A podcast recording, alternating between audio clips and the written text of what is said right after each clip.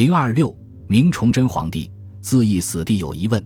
明末农民起义，李自成率领农民军攻入北京后，崇祯皇帝朱由检仓皇出逃，在眉山金井山东部的一棵槐树上自缢身亡。这或许是大多数人在历史教科书上所学到的知识，但是关于崇祯的死，历来众说纷纭，疑团不少。有人认为崇祯自缢于金茂居，《甲申传信录》卷一记载：上创具桓公，以袍履。与承恩走万寿山，至金茂局自缢。崇祯刚愎自用，他的性格决定了他不会轻易投降，也不会轻易去死。于是，在京城旦夕可破的情况下，他去太监衣帽化妆后，企图逃跑，却因守门士兵不知他是皇帝而被阻拦。逃跑不成，崇祯在太监的陪同下来到了金茂局。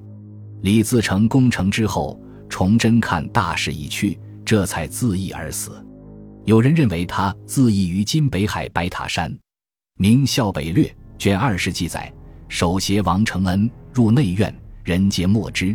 上登万岁山之寿皇庭，太监王承恩对面一死。万岁山，今人名琼花岛。元至元四年筑工程，山势在晋中，遂赐金名。显然认为崇祯自缢于今北海的白塔山。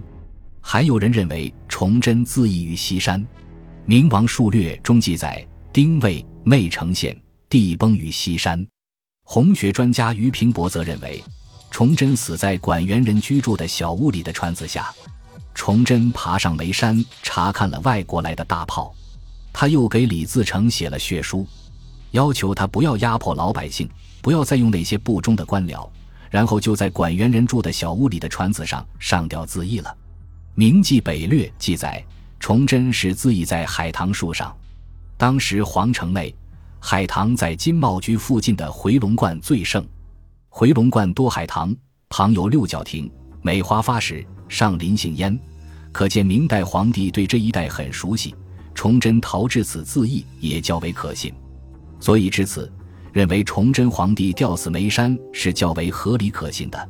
但是具体自缢于何处，目前尚无定论。